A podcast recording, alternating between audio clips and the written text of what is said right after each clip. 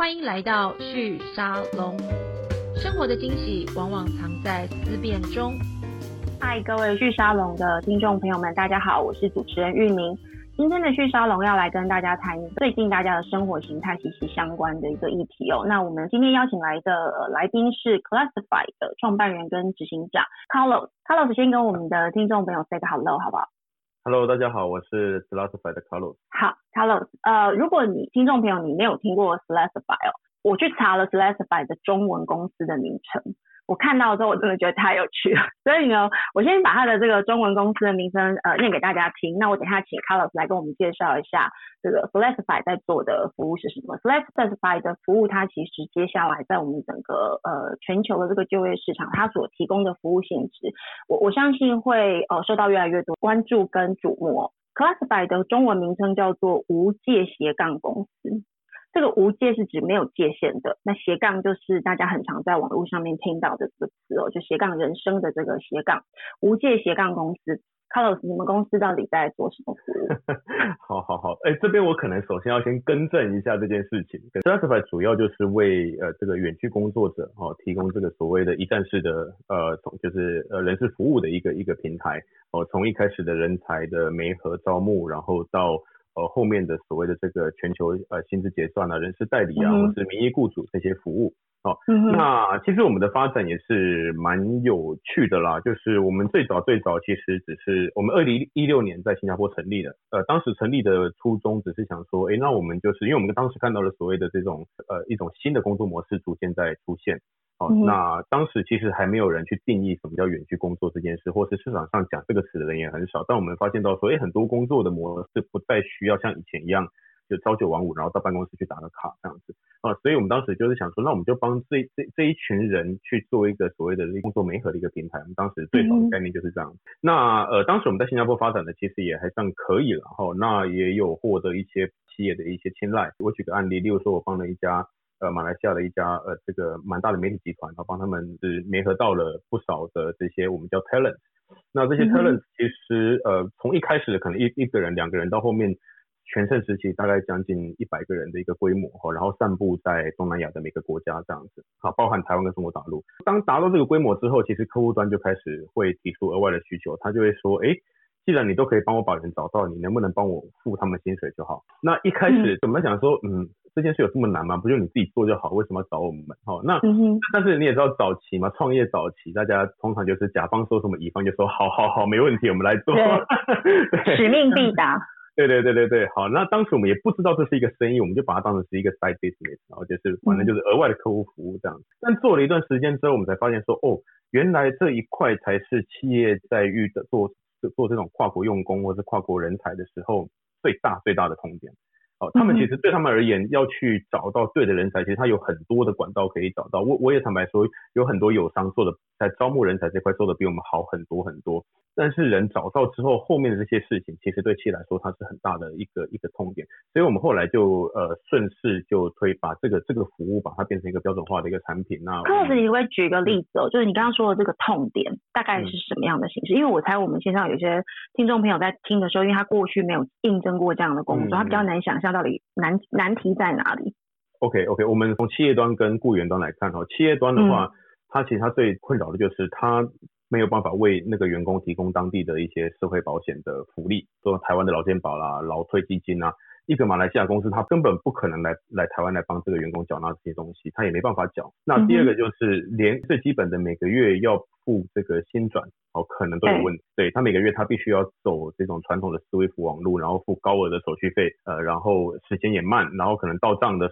钱又会少一点，这边扣一点，那边扣一点。那其实员工对这些事情，他们其实都会觉得挺麻烦的。再来就是，万一大家有纠纷的时候，不论是雇主端或者是呃员工雇员端，其实都一样，就是当在有纠纷的时候，其实要到底要到哪里去解决这个纠纷，也是个问题。假设员工在台湾，你现在为了一个可能一个月五万块、十万块的薪水，然后跑到马来西亚去打个跨国官司，这个也不符合成本效益，对吧？但你在台湾真的真的提告了，那告就算你告赢了，有没有执行力都不知道。那反因为公司远在海外嘛，对不对？台湾的这个主管机关也不见得有能力去对海外的这些公司执行这些，不管是罚款或者是相关的这个行政责任的索赔或是要求。没错，没错，没。那反之亦然，就是呃，企业端如果今天遇到这个员工，他可能违反了一些呃法律哦，那今天他可能需要向这个员工求偿。举例啦，这个当然是很极端的状况。其实企业端他也不太容易去执行这件事，或是他要为了这执行这件事付出非常高额的成本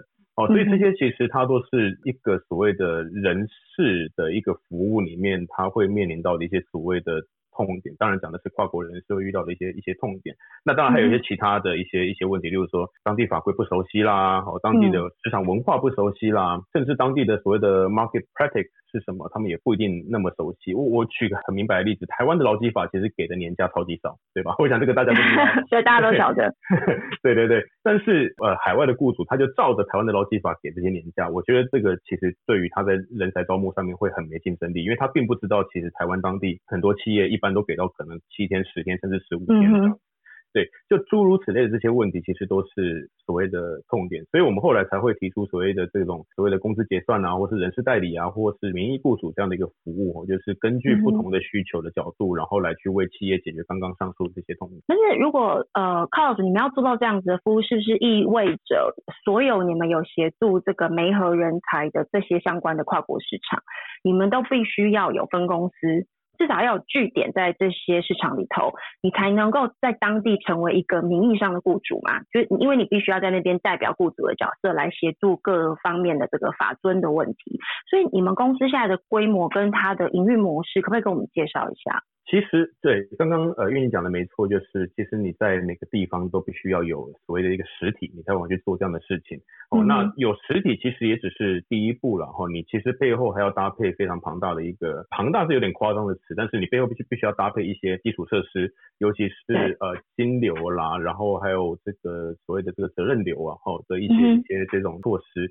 哦这样子才有办法让呃这件事变成是一个 workable 的一个 solution。举例来说，如果你今天做了这件为客户做了这件事，但是客户的其实不管是他的行政成本跟实际的这个花费的成本都没有节省太多的话，事实上这件事情没有价值，没有意义了。好，所以其实我们做了很多这样的一个布局。我们当时为什么选在新加坡去成立我们的黑亚洲的 headquarter？原因就是因为我们希望可以呃让我们在呃资金啊，还有一些未来万一真的不幸有纠纷的时候，大家要仲裁的时候，哦可以更容易一点。哦，那所以我们把黑锅的放在新加坡，然后我们目前自己有直营节点的地方，大概就是在亚洲几个国家，哦，就是台湾啊，哦，然后中国大陆、香港、马来西亚，还有即将完成的这个菲律宾跟印尼，哦，那还有澳澳洲，那北美的话，目前就是呃美国，哦，那还有当然还有其他一些一些一些地方，然后那。其他我们没有自营节点的地区呢，我们就是要通过一个所谓的当地的供应商网络去执行。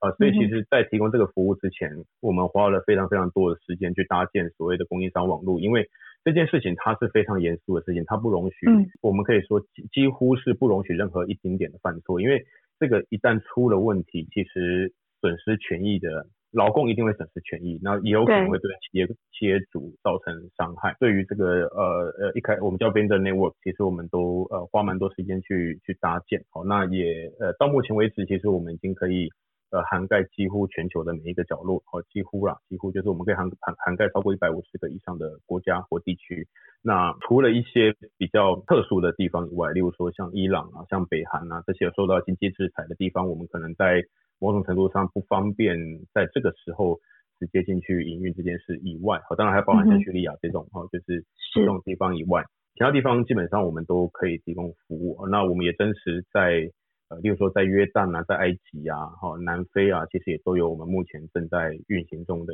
团队存在。好好，你刚刚有提到呃，一六年的时候你们开始创业，然后开始。呃，经营这样的人才媒合的服务嘛，那一六年到现在，我们现在知道大概四到五年的时间。我这样听起来，其实过去这几年，你们是不是花蛮多的时间在呃建设这个供应商的网络的系统？但我还蛮好奇的，你要跨一百五十个国家或是地区，意思就是说，你的团队的人必须对这一百五十个国家的地区 或市场，它的整个牢固的法务是要有一定程度的熟悉跟理解的。那一个新创公司，你要怎么样在这么短的时间之内能够雇佣到这么多呃熟悉各地不同雇佣法律的人才。嗯，其实这个问题非常好，这个呃，应该这么说，就是很多很多国家，其实我们真的很很陌生，甚至很多国家我们连听都没听过。我开玩笑讲啊，就是有的时候，有时候客户跟我提一个新的国家需求的时候，我还要回去看一下地图，那个国家在哪里。对，但是对，但是就是我我们自己也知道，我们不可能每一个人都对每一个地方的劳动法规可以理解。呃，这个这个我不相信有任何一个人做得到，但是我们的做法就会是说，OK。呃，在我们有自营节点的地方，我们必须要在当地绝对有有一定程度的认识，至少在劳动法规的层面要有一定的认识。好，那当然太细节的东西，当然还会我们有搭配当地的法务在在执行这个东西。其他地方我们没有自营节点的地方，我们就是要确保我们的所谓的 vendor，我们当地的供应商，他可以合规的去处理所有的事情。哦，那当然我们有一一步去 review 供应商的方法跟流程，然后，所以我们可以确保说，诶，他们基本上不会有太大的状况。那你团队现在有多少人啊？整个团队的这个规模跟人数现在大概是多少人？其实我们现在也才十几个人的规模而已。那他们的专业背景 Carlos 笑出来是因为我们现在是用录音的，可是我们其实有开视讯。我刚刚是真的下巴掉下来。十几个人的团队营运一百五十个国家跟地区的这个人才媒合市场，你们团队这十几个人的专业背景大概是什么？其实我觉得是这样子，就是你当你可以把某些工作很确的区分呃划分给当地的供应商去执行的时候，你你就会发现这件事其实并没有那么困难，没有那么困难。那呃，尤尤其是所谓的劳动法规这个东西，因为劳动法规这个东西它是很死板的东西了哈，所以其实它坦白说，呃，当地人基本上都会有一个一定程度的理解，哦，那当地的从业人员肯定是有一定一个一定度的一个熟悉，哦，那如果真的万一当当当地发生纠纷了，当当地的法务肯定也是可以提供一定的一个资源这样子，哈，所以我们大概就是运用这个逻辑，把这些呃我非我们自营节点的地方，好，所谓的这种这个叫什么呃人事的这个。我突然找不到这个比较好的形容词，就是这种人事服务了哈，就是整个合规层面的人事服务的东西啊，包含当地一些甚至一些呃税务的规定什么的，相关的法遵成本，对不对？所有的法遵成本，对对对对，这这些东西我们基本上会落在供应商身上。好，所以我们的目的，我们一开始的为什么花很多时间去搭建这个网络，其实就是为了要达到这样的一个效果。当然，呃 s l a s f y 必须承担一个连带的责任了，万一今天发生任何问题 s l a s f y 肯定也是也是要负担一定的责任。好，不不是。我们不会说，哎，我们不会跟客户说，哎，不好意思，那个就是他找茬，所以你去找他，这个是一个不负责任的一个态度了哈。所以，所以这是这是我们在运作这件事方，为什么可以用这么少的人来去运作这件事的一个一个原因，但是。随着我们现在自营节点越来越多，然后哦，by the way，其实我们也自己本身就也很善用斜杠这件事情。呃，很多事情可以 outsource 出去，当然这个 outsource 不是就是丢出去就不管的那种 outsource，然后就是就是有些方选我们如果可以委托外部的专业人员来协助我们去做完的话，那我们通常就是让外部的那个人员去做，我们比较不会 in house 去做这件事情。例如说，嗯哼，税务、法务这种。哦，就是非常高度专业的东西，那个肯定是委托外部的人在在专业的这个律师或是法务专家来协助处理。对对对对，甚至甚至我们之前有时候遇到有些客户，他们的呃结构比较复杂的话，那我们甚至也是需要呃外部的这种所谓的税务专家进来，跨国税务专家进来。那当然这一切就是当然它有一个它运作的一个方式，哈。那但是我觉得这个不在今天的这个话题内，我就不多提。不过这也是为什么我们可以在这么少的人用这么少的人力去达到这样的效果。不过随着我们现在自营节点越来越多，其实人员也是对了，也是现在人力状况也是非常吃紧的一个状态。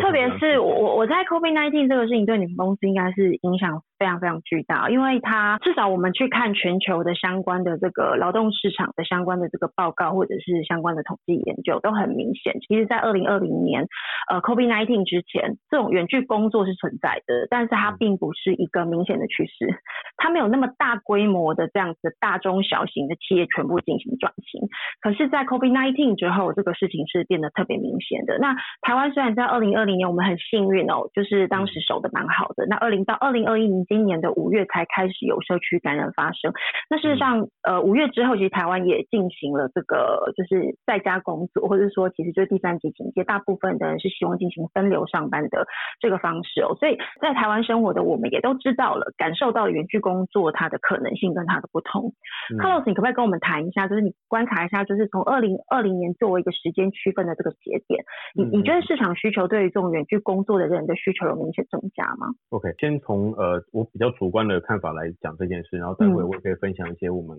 准备的一些数据了哈。就是从我主观的看看法来说，二零一九年跟二零二零年对我们来说是一个蛮巨大的一个分水岭哈。但是二二零一九年其实我们本身的成长的状况就已经不差了。但是二零二零年，呃，我必须先讲，二零二零年对整个全人类来说绝对是一个非常灾难性的一年。没错。到现在这两年啊，是它的确也是推动了这种很多企业的所谓的呃劳动模式的转型，或甚至是很多企业的数位转型。哦，那。很多企业是被迫的去做这件事情。那我们在二零二零年之后，的确也是受益于这件事情，所以所谓的转型，然后我们受益于转型这件事情，所以呃，越来越多企业愿意把这种所谓的远距工作，或是远距的职位，好变成是他们的一种标准的选项之一。以前很多企业都只是一个尝试性的心态，尤其尤其在台湾，台湾的企业主比较保守一点。好，比较保守，所以很多时候，然后然后加上职场文化的问题，所以有的时候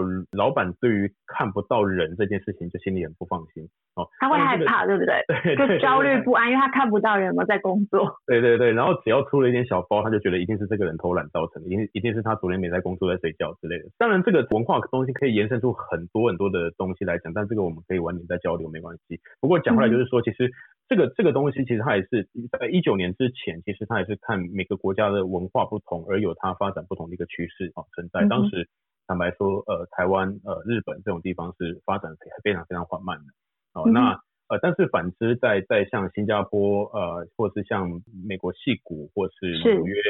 这些地方，因为他们本身他们是因为当地的人才相对的稀缺，哦，所谓的稀缺指的。就是人的成本很高了哦，所以他们会用“稀缺”这个词来表示，感觉好像比较比较不是企业主的责任。就是说，在当地雇佣人 这件事情的成本真的太高了。所以你刚刚提到这几个城市，比如说这个纽约或者是呃戏谷，戏谷当然是大家都非常清楚知道，过去这几年的薪资成长非常非常可怕。那新加坡可能在亚洲是相对一个比较国际化的人才市场，它的这个薪资水准的确也比较高，所以这个事情会促使当地的雇主比较想要尝试着去透过远距雇佣。的方式来相对降低他们的人事成本是吗？没错，没错，没错。因为很多很多企业，很多新加坡的企业，其实他们行之有年，他们就是可能 headquarter 在新加坡，但新加坡也许就是三五个人而已。然后大部分的一大票的客服团队，一大票的呃工程师或是开发团队，可能都在境外哦，在越南、在印尼、在菲律宾等等都有可能。哦，那戏股其实。一直以来都有这样的风气，只是当然有些企业它是选择 remote 在美国本土哦，就是可能可能找来自其他州的人。那那也有些少数的美国企业，他会选择找这个，例如说可能呃最常见的就是 call center 外包给印度嘛，或者外包给菲律宾嘛。哦，所以这是其实在疫情之前就已经有的一个现象。那只是让疫情之后，因为越来越多企业它呃慢慢接受这件事情，慢慢习惯这件事，甚至它可以去享受这件事带来的一些优势了，所以它会开始。让所谓的远距的职位变成是一个所谓的标准的常态，甚至让他跟自己的团队、主要的团队，或是在 headquarter 的团队直接融合在一起。嗯哼。对，例如说台北的公司，它可能今天台北的 head 呃的 core team 里面可能二十个人，但是二十个人里面可能有三个或五个可能是来自其他国家，就 remote 加入进来的，哦，就有这种状况。它不是像以前那样子，就是整个 core center 丢到外面去这样子。OK。对，所以所以这个现象蛮明显。那如果我们客观来讲的话，其实从二零二二零二零年 COVID 开始之后呢，我们后来就看到了，其实你看像 Twitter 啦，像 Facebook 都是其实可以在家工作嘛。然后我我觉得蛮有趣的一个数字是 LinkedIn 给的数字，说其实在二零二一年之后，其实远程工作的职位的数量多了四点五倍啊。虽然我觉得这个数字还是相对比较保守，但是但是哦，你觉得这个还算是比较保守的一个估计？对我，我们我我主观的认为这是一个相对保守的估计，因为其实越来越多企业，它从一开始的不适应到现在，他觉得远距工作其实某种程度可以为他带来一些好处啊，所以他愿意来做这样的一个。还有很多的所谓的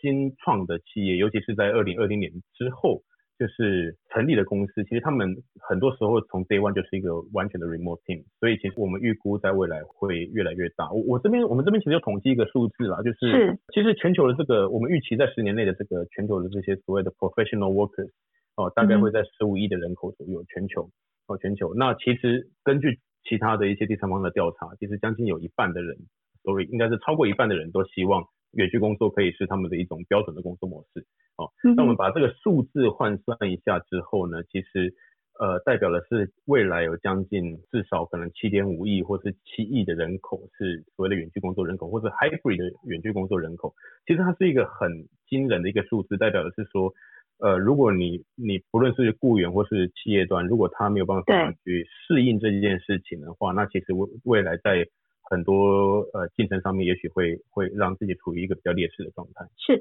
Carlos 刚刚的这个说明，我觉得非常精准的去呃为我们今天这个访谈，也包含为我们《续时报》在呃七月上线的时候，为什么会花这么多的篇幅在谈这个远距工作趋势哦？我我相信透过这样一个数字的这个呈现，我们的听众朋友大概可以感觉到，这是一个在 COVID 之后，特别是台湾经营也加入了这样的一个行列之后。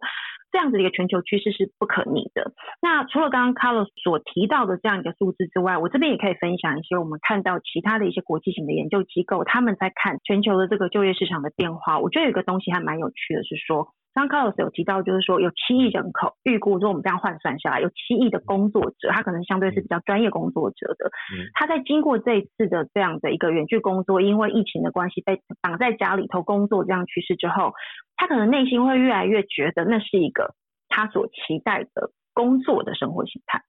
那在这样的需求之下呢，我我们一般在看市场的供需，其实呃这个供给劳务的供给端，它虽然有这样的想法，那也要需求端，也就是雇主们他们也有这样子的想法。那这个我觉得 Kobe 他的确是一个很明显的一个推理哦，因为这个 McKinsey 麦肯锡的顾问公司，他们也针对全美过去这一年的一个变化去做了一些。呃，研究跟探讨，那他们的数字我自己看起来其实也是还蛮惊人的，因为呃，雇主的面向，他们在去年八月的时候，呃，针对全球企呃八百多家的这个企业的中高主管去问他们说，呃，经过 COVID 之后。你的公司在营运管理上面，你还会持续的要求你的员工回到办公室空间来工作吗？那几乎百分之八十的人都说他们会重新考虑，因为他们发现这里面其实是有些成本是不必要的。这里面就有呃百分之三十的这个办公空间，根据这八百个这个中高阶的受访者哦，他们的回应哦，至少会有百分之三十的这个办公空间，他们会把它删除掉。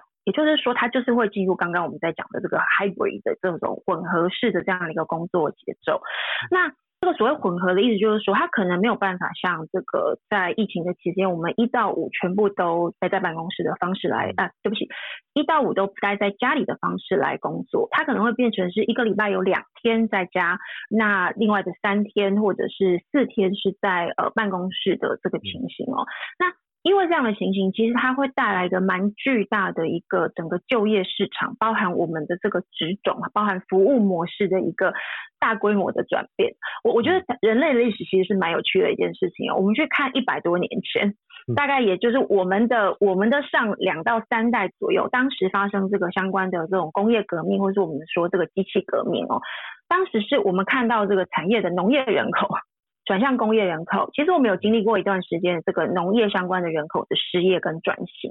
那我觉得现在这个时代哦，就是说二零二零年代，如果我们去对比一九一零或一九二零年代，好像有点类似的状况，就是说，特别是 COVID，它有一点类似某一种。另一个形态的这种全球性的世界大战的一个感觉，因为它真的是全球性的反转。那这个反转，我们接下来看到就是这种自动化的这个呃生产流程会被大幅度的去运用跟使用。因为对非常多的公司来说，呃，他们在这次 COVID 的过程里面，他们其实遭遇了蛮大的这个冲击的。所以，当人跟人的接触变成另外一种风险的时候，它当然在某个程度上面会在合理范围之内适应性的必须必须去让它整个生产流程要越来越自动化，能够不要让人有这么多的接触的，他可能会希望降低。那当然，另一方面，我们就要去观察说有什么样的职种，他会还是需要人。但是他可能会愿意让人用比较远距的方式来运作跟运行，这也是我接下来想要跟 Carlos 聊的。你可不可以跟我们举一些例子？因为呃 f l e x i f y 专门在做这种远距工作的媒合，所以你其实是站在最前线。去观察全球这种职种的变化，我们一般想象这个呃能够远距工作的这样子的工作性质，好像相对比较白领，对不对？对，其实从我们的观察来说，呃，我我应该这么说，我们原本的预期也是应该这种工作模式就是适合像什么工程师啊、设计师啊。嗯，或者是行销人员啊，这种就是比较所所谓所谓的创业型的工作者，哦，知识型的工作者，他们可以使用这种工作模式。最早我们的想法是这样子，但我们后来从我们自己营运下来这几年，我们看到的数字，哦，有有一个数字，我们看到我们自己也也也也蛮惊讶的，就是我们的制造业客户居然占了我们总营收百分之五十。制造你是说你们的客户是制造业的，就是雇主？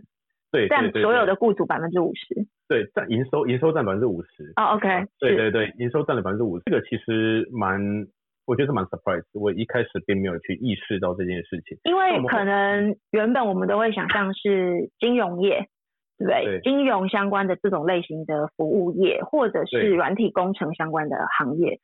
但你们在前线看到了这个快速的转转变趋势是先发生在呃，不是说先发生，应该讲比例上制造业并没有落于人后，对不对？对对对，因为我们发现到制造业他们其实有很大的一环是呃，就是例如说他们有不同国家的供应供应链的管理，不同国家的通路的管理，销售的管理，呃，甚至甚至是他们公司内部的这种研发。哦，等等的，有有可能都是可以适用于远距工作这个模式的。所以其实我觉得这些制造业的客户，他们给了一个非常好的典范，就是他们的确公司内有一部分的人力是不可能可以离开公司的，例如说产线，对，你产线你不可能远距，你怎么远距？对，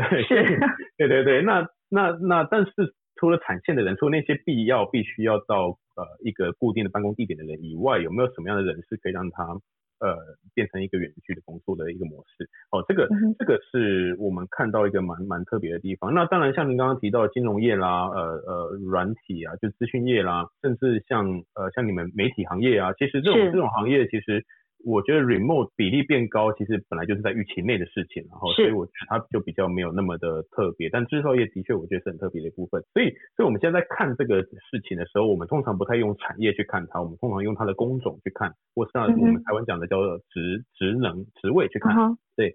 呃，像刚刚讲到什么软体工程师、设计师这些，这个是本来就被归在很容易可以远距工作的一个范围里面的人群以外。我我们还想多提的一些是，例如说像前线的呃业务，或是行销，或是所谓的供应链管理这种职位，通常也是蛮容易变成一个远距的一个职位。那再多讲一点，就是像一些所谓的顾问类型的人，其实他本身也是很容易可以是，还还有就是一些中层跟高层的主管嘛，哦，这些其实对，因为其实。哎，有时候我们都有时候开都是开玩笑讲了，就是你不要进办公室，你没看到他们没来，你就不会那么心里那么的压力这么大，或者是这么多的这个呃焦虑，murmur 这样焦虑。对对 对对对，你就可以把你的重心放在你该管的事情上面哦。这当然是开玩笑了哈，但但是的确就是很多职能的人，其实职位的人，其实他们都可以呃变成是一种远距，或是我们讲的 hybrid 的一个工作模式。嗯哼。那那你刚刚提到这个，我觉得蛮有趣的，是特别你最后提到这个主管他有进办公室有看到员工，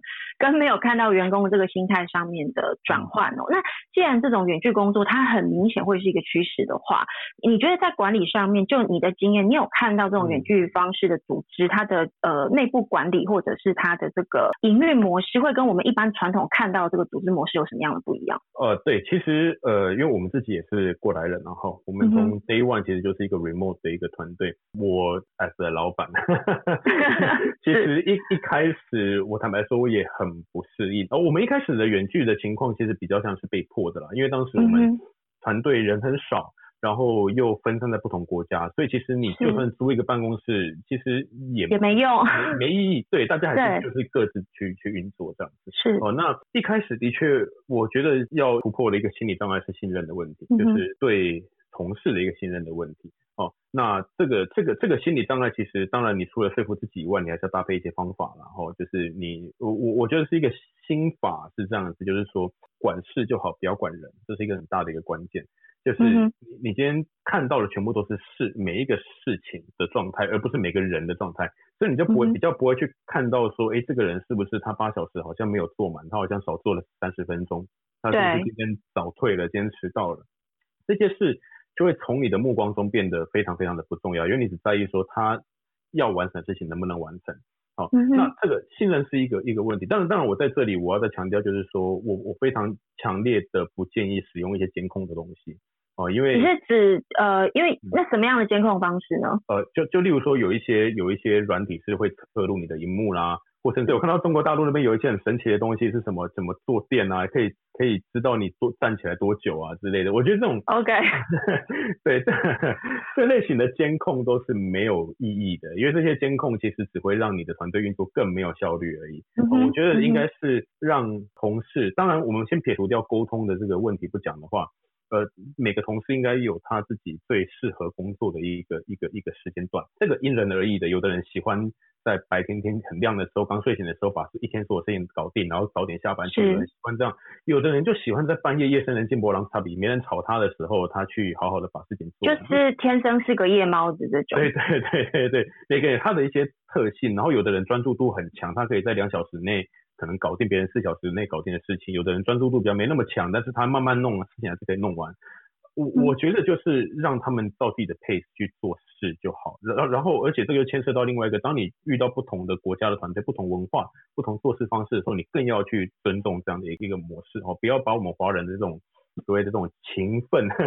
勤奋是一种美德的思维强加在别人身上。好，但这个讲回来，除了这个事情以外，嗯，另外还有一个比较大的障碍就是沟通啊。哦，就是对，因为你会发现沟通变得很没效率，呃，然后电话变很多哦，因为以前可以当面讲，甚至有时候可能我可以跟隔壁的同事直接纸笔拿起来画一画，哎，事情就问对，但是在远距工作情况下，其实基本上没有纸笔这件事嘛，你什么东西都要在荧幕上面画，但是真的有手写板的人也不多哦，所以其实很多时候你变成你就要想办法去去练习加强你的沟通能力。哦，那像我们的话，我们是会有一些，当然我们会搭配很多的工具了。不过我觉得工具不在今天的讨论范围内，所以我就一样跳过。对，但是呃，我们会去尽量要求大家在沟通上要考虑到一个所谓的非对称式沟通的延迟。啊，就是对非对称式沟通指的意思就是，它不像是我面对面在讲话，所以我讲什么，我可以从你的。肢体动作，从你的表情，马上得到一些 feedback，然后马上从你嘴巴里面听到，我想也许可以知道的讯息。但是在远距的情况下，你现在一个 message send 过去，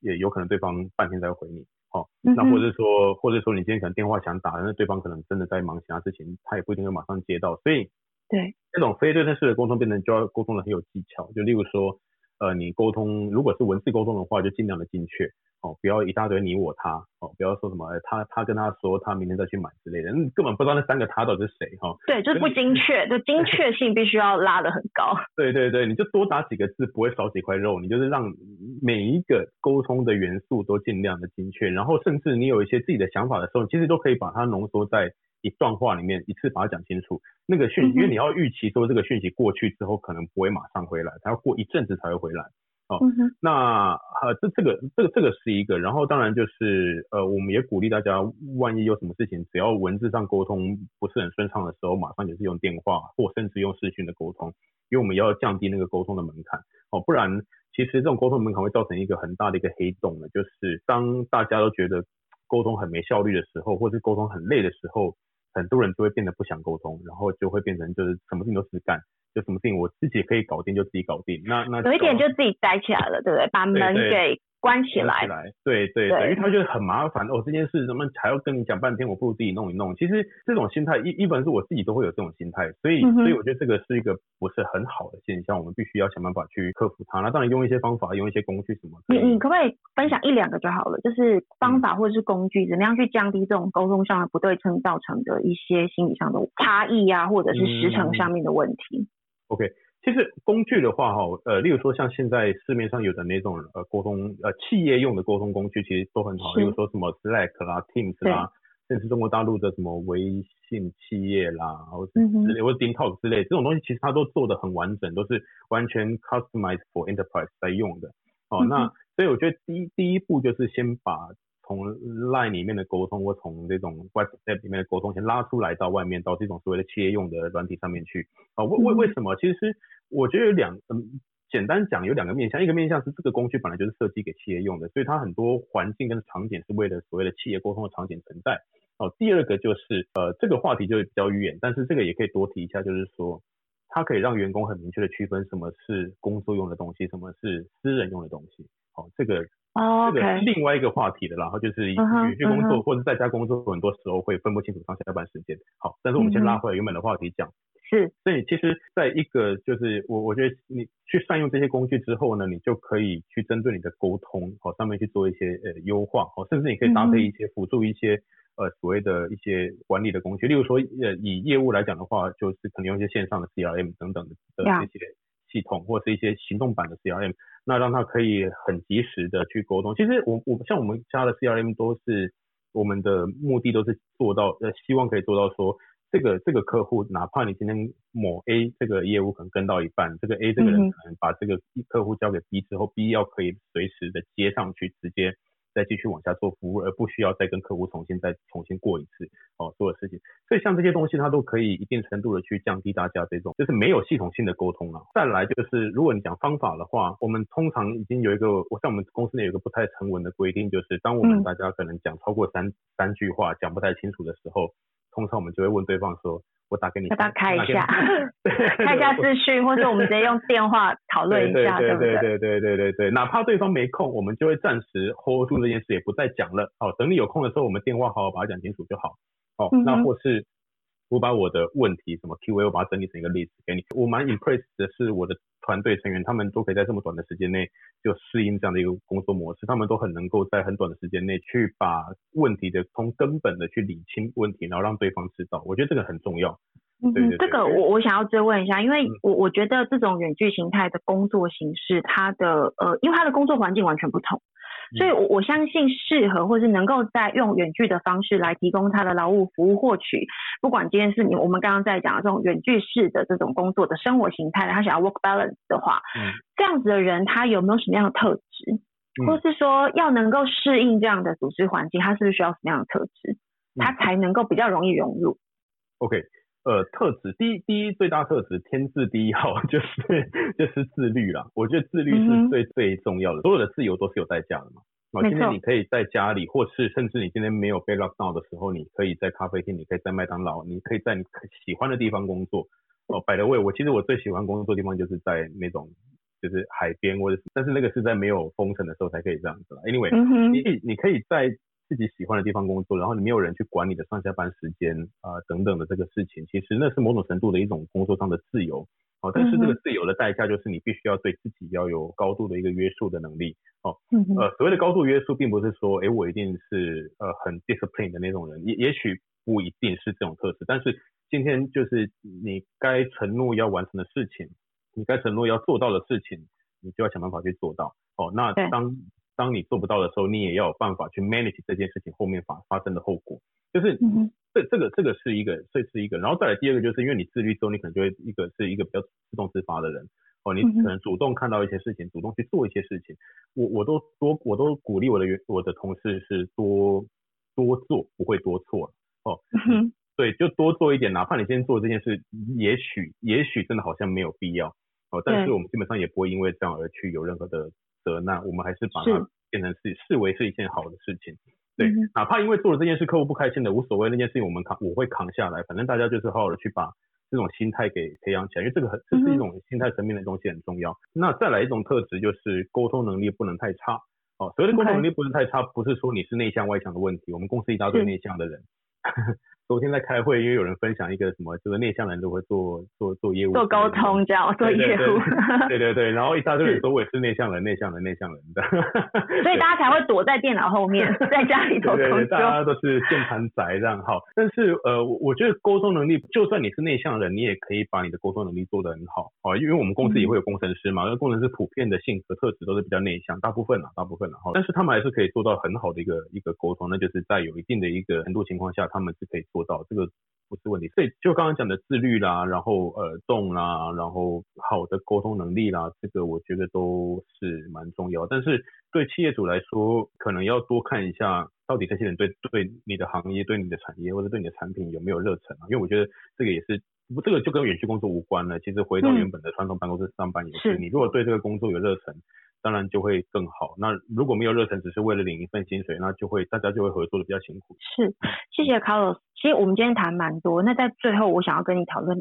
是比较从教育训练的角度来看这个事情。因为刚刚我们在谈的时候，它都比较是一个已经发生的。那我相信现在已经在这个远距的形态的组织里面，不管是雇佣人或者提供自己劳务的这些员工们，你会在这样的组织形态，一定是你本身这个雇主或者组织形式就是就是比较适合用这个方式来进行。刚刚你有谈到蛮多的新创公司，从第一天开始就是用远距，我像我们公司也是这个这个形态哦。不过这次 COVID 我一直强调这个事情，是因为它就是一个不可不可逆的趋势。那呃，我我同样，我刚刚在刚刚讲的这个 McKinsey 的这个报告里面哦，他有去分析，就是关于他当然目前只分析这个美国的市场。他说美国的呃这些企业主他们这样整个概括下来，他们认为大概到二零三零年的时候，美国的企业大部分会进入这个比较 hybrid 的方式，所以他们就去研究说这个职种。有几个职种它是比较容易进行远距 hybrid 的方式的，那有哪些职种是没有办法远距？他们算完之后发现，大概还有百分之六十的工作是没有办法远距的。就是你刚刚在讲，比如说我们说生产线上啦，或者是说这个医生或是医护，他的服务本来就必须是呃物理上面跟人直接做接触，或是直接在产线上必须要呃这个工作的。那他在讲这个事情的时候，我觉得有件事情比较好玩的是，他接下来谈一个事情是数位化跟自动化的这个趋势。变得非常的快速的会进行，也就是说会有越来越多的这种呃在线，我们过去认为物理上面是由人来提供服务的，只要它未来在这个技术上做得到能够自动化、智慧化，由机器人来提供，那这些呃工作也会慢慢慢的呃越来越少。所以他们就去研究另外一个问题，就是那接下来这几年，在美国会呃产生出来这些新的工作，就新的工作机会，它呃局限或者说它集中在哪些这个位置上面？那当然也很明显，他们看到的就是说，由企业这边他们发出来的这个调查结果报告看起来，呃，其实专业性的白领工作会比较多。反而这种低技术的成长的数量会非常少，那这一样也是一个不可逆逆的趋势，就是我们一直在谈这个所谓的数位化转型哦。那在这样的一个前提之下，我想要请 Carlos 今天在我们节目的最后跟我们讨论另外一个我觉得也是很有趣的一个问题哦。当全球的就业市场都往这个方向去移动的时候，我相信对很多的员工来说压力是会非常大的。美国也许二零三零年，台湾也许我们比较慢，也许是二零四零年。但不管怎么样，如果你在未来十年到二十年，你仍然会在职场上工作，你就必须要小心，你必须要能够适应这个远距的这样的一个工作组织的文化。那你可能就要想办法让自己变成一个自律的人，或者是能够对自己负责任的人，你能够承担自由的代价的人。同时，你的这个技能也必须要去相对的符合我们刚刚讲的这种是白领的，或者说高高技术、高知识服务的这样的一个工作。如果我们单纯从这样一个大趋势来看，呃，Carlos，你可不可以跟我们分享一下，在教育训练上面，呃，你们通常会怎么样？建议，如果我们要不管是雇主或是员工，如果还要慢慢的进入去适应这样的一个趋势，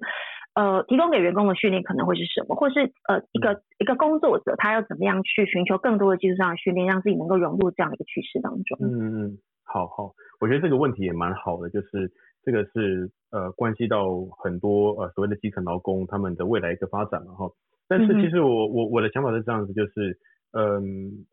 在就算是在远距工作的环境之下，其实还是有很多所谓的这种呃基层的工作机会哦。因为我为什么这么讲的原因，是因为其实有些人他的年龄也许真的已经到了一个比较尴尬的一个状态，就是他可能再再过几年就要退休了。嗯。哦，你今天，然后他今天可能也已经有一个很美好的家庭了，然后觉得人生已经差不多就是这样子了。所以你今天要了他，要要要他们再去为了这件事情而去做一个很很激烈的一个。一个改变，其实我觉得也也也不太现实哦，也不太现实。所以呃，其实我我所以我我想我想讲的就是说，其实还是有很多一些所谓的基层的一些工作机会。呃，其实你只要能够适应远距的工作模式哦，那基本上你就还是可以呃很很无缝的去去转变过去哦，变成这样的一种一种工作模式。你其实只只是工作模式改变，但是你的不管你过去的这个呃硬技能、软技能，其实都还是一样，都是存在的哦，都是一样的。好，那但是如果讲回来说，对于一些比较呃轻一点的世代的话，其实第一个还是要要要先去先去不断我不断的强调这件事，就是要去适应这样的一个工作模式。哦，这种工作模式说真的，我我们都以为很多员呃很多雇员就是员工他是很喜欢，但事实上并不是，有些员工其实他并不是并不是那么喜欢这样的一种工作模式。哈，嗯，当然这个有一些原因了哈。那呃，所以所以我觉得，不论你喜不喜欢，你必须要适应这件事，因为这件事它就是以后 eventually 它会变成是一个常态的一件事情，哦，这是一个。那当然，呃呃呃企业主端这个也不需要多讲，你你也必须要去适应这样的一种管理模式哈，你不去适应这样的管理模式，其实对于你未来在人才竞争上，尤其是当无国界的人才竞争发生的时候，其实你会处于一个非常大的劣势。哦，好，但是你说呃教育训练的话，其实这个话题其实我比较主观的想法有一些了哈，但这个非常我个我个人的想法而已啊，就是说对，就是其实很多人会。一直一直一直建议大家去，不管是什么学写程式啦，或者学着去做行销啦，学着做 SEO 啦，甚至要一个没有艺术天分的人去画图啦。嗯嗯，我我觉得还是还是要要看这些人到底他的对对哪些东西是有兴趣的。我觉得挖掘一个人的兴趣是蛮重要的。然后，所以所以其实。嗯，不是说一味的，就是说，好，现在市场上非常缺工程师，非常缺技术人员，然后你就就就政府就一大把的人全部把他训练成工程师。我我我我是我是 IT 背景的人啊，我我我毕业我毕业之后，我们班同学大概将近一半都不是做本业吧，哦，有的跑去卖房子，有的回去接自己的老板呃自己老板的工厂啊，对不对？所以所以其实。兴趣还是很重要哈，因为兴我我觉得这个对这个就是很很很重要一件事情。那再再者就是说，呃，我我们看看新加坡的案例好了，新加坡其实它是呃它是从员工的薪资里面提了一小部分的钱出来，然后去做一个叫做呃职业发展计划啊职业发展计划。那他职业发展计划基本上就是，当然你还是需要付一点点学费，但那个学费非常非常的少，然后对于国民来说非常非常的少。然后它有非常多元的一些所谓的职业技能可以让你去学习，因为台湾的教育文化太专注在所谓的这种呃传统的学历上面，但是职业技能上面其实还是比较比较少一点，所以他们就是通过这种方式让呃所谓的基层基层劳工哦，当当你也许你真的你也想要去做一些进修的时候，呃呃有一些这样的一个管道可以去哦。那对于企业内部来讲的话，我觉得企业内部应该更更专注是在软实力的培养上面。嗯哼。软实力的培养，而不是硬实力。尤其是员工在你当时招募进来的时候，硬实力的状况，你其实大概都已经知道了。对对，硬实力也是不论是不是远距公司都要持续去增长。没错。对对对，但是但是软实力，就像刚刚讲的这些所谓的沟通能力啊，甚至是对聆听的能力啊，对啊，去甚至去了解别人能力，这些都是都是要慢慢去培养，甚至要经过一定的一个培训的啦。对，我觉得我觉得最需要训练的是主管单位的人，因为你是说主管对不对？对对对，主管单位，因为哈，因为这个是闲聊，我我觉得我我是一个蛮相信人性本善的人，是。你只要给他给对方一个合理的一个对待，或是合理的一个尊重，其实对对方也会用同样的一个方式来回报你。应该说大部分的情况是这样子，大部分还是有极端状况哈，呃，但是如果你把对方当贼在看待，对方也当然他就不会想要，你知道吗？就是。百分之百投入在这件事上面，所以 我觉得有些工作第一个要解决是主管之间的信任问题，这个很重要。这个这个的训练其实也是组织这边其实要慢慢的从他的组织文化跟他的组织信仰。来慢慢的去 deploy 到每一个人身上，因为你刚刚谈到这个信任，除非今天这个组织像我们刚刚讲很多新创，其实从 day one，当然是 let's buy，或是我们也是，就是我们第一天就是这样的一个形式，所以大家在一开始工作的时候，就是用这个方式在寻找个磨合跟这个呃我们所谓的合作默契。但我我猜比较难的会是原本不是这样的这些，特别是大型的这种组织，大型的这个传统企业，他当他们要开始做这个转型的时候。我相信会遇到一些困难度，但其实我们回头去看历史，嗯，不同的世代的人，他们开始交错交流之后，新世代的很多的想法，可能也会慢慢的跟一些呃他们的上一辈或是他们的原本的这些前辈们有些交流，可能会带来一些影响。但我相信啦，就我自己个人的主观的相信是说，呃，如果今天这个企业的老板。他自己本身，他真的相信，其实他身边的其他的这些，不管是中高阶的这个主管，或者是他的员工好，或他长期要培养的核心的这个呃这个种子成员好了，嗯，我我相信他们慢慢的就会往那个方向去移动了。这个跟我们一直在讲的这个数位转型是同一件事情，就是老板本身要相信，如果老板相信，他的 DNA 自然就会往这个方向去移动跟发展。对对对，其其实我们自己我们自己也很努力在在做一个所谓的一个一个。嗯呃范例吧哦我我不敢说是典范了哈但是但是我们就很很我们也是不断的让一些企业主知道说你看我们实在是把我们从 day one 就是一个 remote 的一个情况的呃一个公司我们也是从一个零元的公司发展到现在其实营收也是破亿的规模了哦所以其实不不要不要有任何的借口理由来说啊，我们就啊弯的不走，我们没有办法，就怎么样 怎么样？我觉得这个这个都是借口，而且而且因因为因为我们看到很多非常大的，我们我们服务的企业里面也有这种呃富比是前全球前百大的企业在里面，对，我们看到这样的趋势都在这样的公司里面发展出来的，所以。更我我们当然更希望是呃这些这些还没有进入的企业主们，他们可以赶快去跟上这样的一个所谓的一时代的洪流哦，不然其实未来呃其实就像刚刚提到的说，当你人才竞争、人才人才战争从从原本的可能只是我要竞争台北市的人才，变成是我要竞争全世界人才的时候，那那个时候其实。你你的劣势就会非常非常的明显，你你你的你的员工可能被其他呃美国的公司带走了哦，可能被甚至被俄罗斯的公员公司带走都有可能，是，你也不知道，对，所以对了，所以所以我觉得这是一个一其实也不是说心态上必须要转变，而是你为了要生存，你为了要保留你企业的一个呃优势，你必须要去做的一个一个改变，这也是我们不断一直在。是，其实呃，这个题目大家今天这样听下来，应该会觉得我们已经聊很久，差不多一个小时了，但还有很多题目没有办法聊完。但今天还是很谢谢 Carlos 来跟我们分享 Flexify 的经验哦。但其实呃，之后包含我们今天还没有机会聊到的呃一些技能上面、工具上面的使用，还有一个就是说呃，像刚刚在谈很多的这个人才教训练的政策、人才政策，或者是包含劳动政策，我相信会开始有国家跟国家之间的这个竞争，不只是企业企业在竞争而已。那我们希望。之后有机会还是可以常常的邀请 Carlos 回来我们的节目，跟我们就不同的主题持续的去关心跟分享这样的趋势。那如果呃听众朋友们有一些自己想要问的问题，也欢迎在我们的这个呃节目底下留言，呃我们之后都还会再呃持续的探讨。那今天谢谢 Carlos 的时间，也谢谢各位听众朋友们，我们今天节目到这边，谢谢，拜拜。谢谢大家，拜拜，拜拜。